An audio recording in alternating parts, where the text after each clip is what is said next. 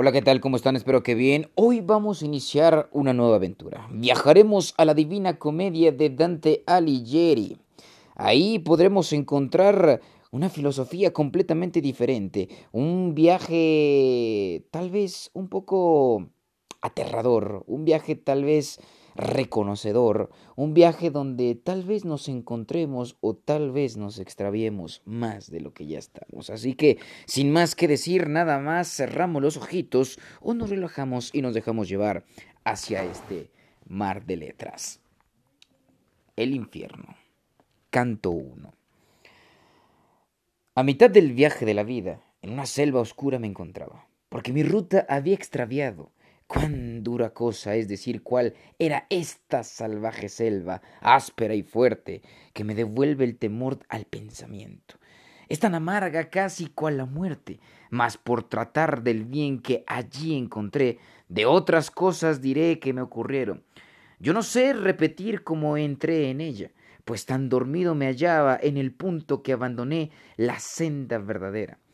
Mas cuando hube llegado al pie de un monte, allí donde aquel valle terminaba, que el corazón me había aterrado.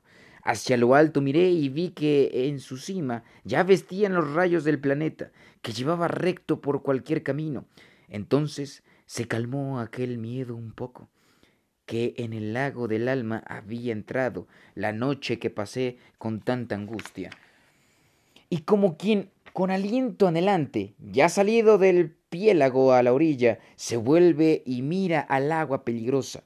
Tal mi ánimo huyendo todavía, se volvió por mirar de nuevo el sitio que a los que viven traspasar no deja.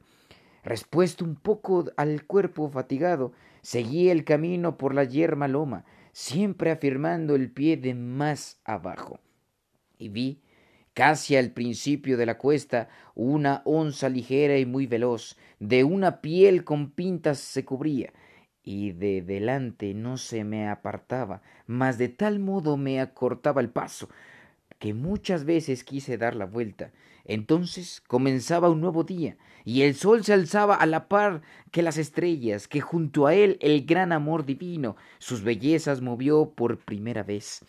Así es que no auguraba nada malo de aquella fiera de la piel manchada, la hora del día y la dulce estación, mas no tal que terror no produjese la imagen de un león que luego vi.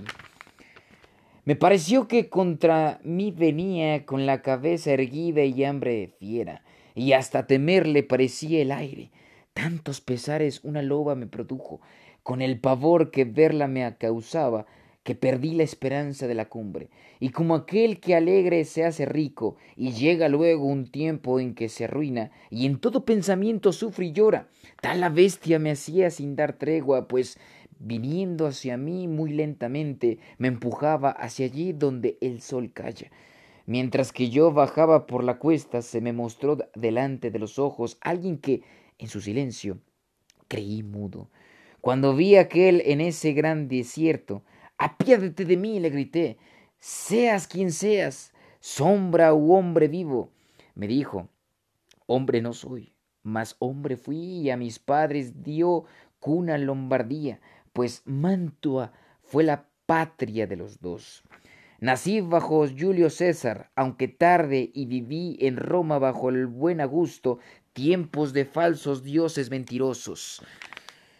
Poeta fui y canté de aquel justo hijo de Anquieses que vino de Troya, cuando Ilión la soberbia fue abrazada.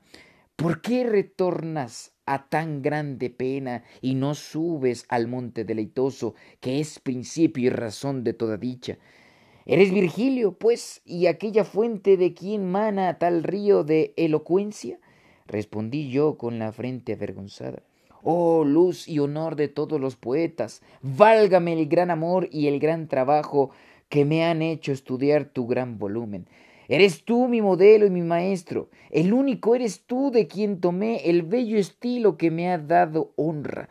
Mira la bestia por la cual me he vuelto. Sabio, sabio famoso, de ella ponme a salvo, pues hace que me tiemble pulso y venas. Es menester que sigas otra ruta, pues esta bestia que grita te hace, que gritar te hace, no deja a nadie andar por su camino, y es su instinto tan cruel y tan malvado que nunca sacia su ansia codiciosa y después de comer más hambre aún tiene.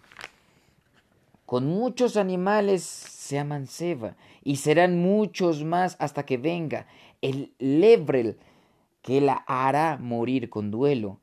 Este no comerá tierra ni peltre, sino virtud, amor, sabiduría, y su cuna estará entre fieltro y fieltro ha de salvar aquella humilde Italia por quien murió Camila, la doncella, Turno, Eurialo y Niso con heridas. Este la arrojará de pueblo en pueblo hasta que dé con ella en el abismo del que la hizo salir el envidioso. Por lo que, por tu bien, pienso y decido que vengas tras de mí y seré tu guía y he de llevarte por lugar eterno donde oirás el aullar desesperado, verás dolientes las antiguas sombras, gritando toda la segunda muerte, y podrás ver aquellas que contenta el fuego, pues confiar en llegar a bienaventuradas cualquier día. Y si ascender deseas junto a estas, más digna que la mía allí hay un alma, y te dejaré con ella cuando marche. En aquel emperador que arriba reina, puesto que yo a sus leyes fui rebelde, no quiere que por mí a su reino subas. En toda parte impera y allí rige. Allí está su ciudad y su alto trono. Cuán feliz es quien él allí destina. Yo contesté, poeta, te requiero por aquel Dios que tú no conociste, para huir de este o de otro mal más grande que me lleves allí donde me has dicho y pueda ver la puerta de San Pedro y aquellos infelices de que me hables. Entonces se echó a andar y yo tras él. Canto 2. El día se marchaba, el aire oscuro a los seres que habitan en la tierra quitaba sus fatigas, y yo solo me disponía a sostener la guerra contra el camino y contra el sufrimiento que sin errar evocara mi mente. Yo comencé, Poeta que me guías, mira si mi virtud es suficiente antes de comenzar tan ardua empresa. Tú nos contaste que el padre de Silvio, sin estar aún corrupto, al inmortal reino llegó y lo hizo en cuerpo y alma. Pero si el adversario del pecado le hizo el favor, pensando el gran afecto que de aquello saldría, el que y el cual no le parece indigno al hombre sabio, fue de la alma Roma y de su imperio escogido por padre en el imperio. Allí fue luego el vaso de elección para llevar conforto, aquella fe que de la salvación es el principio. Mas yo, ¿por qué de ir? ¿Quién me lo otorga? Yo no soy Pablo ni tampoco Eneas, y ni yo ni los otros me creen digno pues temo, si me entrego a ese viaje, que ese camino sea una locura. Eres sabio, ya entiendes lo que callo. Si he comprendido bien lo que me has dicho, respondió del magnánimo la sombra. La cobardía te ha atacado el alma, la cual estorba al hombre muchas veces y de empresas honradas lo desvía, cual reces que ven cosas en la sombra, a fin de que te liberes de este, de este miedo. Te diré por qué vine y qué entendí desde el punto en que lástima te tuve. Me hallaba entre las almas suspendidas y me llamó una dama santa y bella, de forma que sus órdenes me puse. Alma cortés de Mantua, de la cual aún en el mundo dura la memoria, ha de durar a lo largo del tiempo. Mi amigo, pero no de la aventura, tan obstáculo encuentra en su camino por la montaña que asustado vuelve y temo que se encuentre tan perdido que tarde me haya dispuesto al socorro, según lo que escuché de él en el cielo. Yo, Beatriz, soy quien te hace caminar, vengo del sitio al que volver deseo, amor me mueve, amor me lleva a hablarte. Cuando vuelva a presencia de mi dueño, le hablaré bien de ti frecuentemente. Entonces se calló y yo le repuse, Oh dama, de virtud por quien supera tan solo el hombre cuando cuanto se contiene con bajo el cielo de esfera más pequeña. De tal modo me agrada lo que mandas, que obedeceré si fuera ya. Es ya tarde. no tienes más que abrirme tu deseo. Mas dime la razón que no te impide descender aquí abajo y a este centro, desde el lugar al que volverás ansias.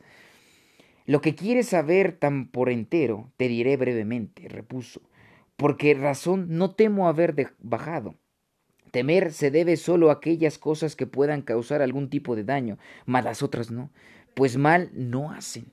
Dios con su gracia me ha hecho de tal modo que la miseria suya no me toca, ni llama de este incendio me consume. Una dama gentil hay en el cielo que compadece aquel a quien te envío, mitigando allí arriba el duro juicio.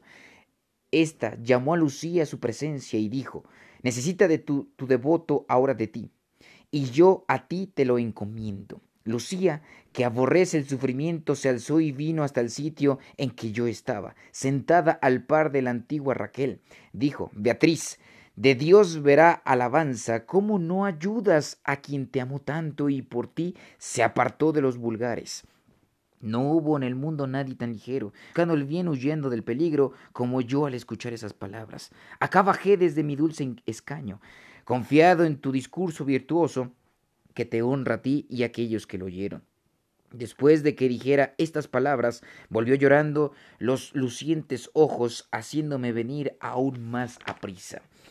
Y vine a ti como ella lo quería. Te aparté de delante de la fiera, que alcanzar te impedía el monte bello.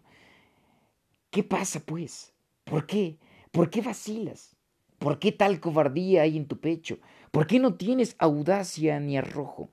cual florecilla que el nocturno hielo abate y cierra, luego se levantan y se abren cuando el sol las ilumina.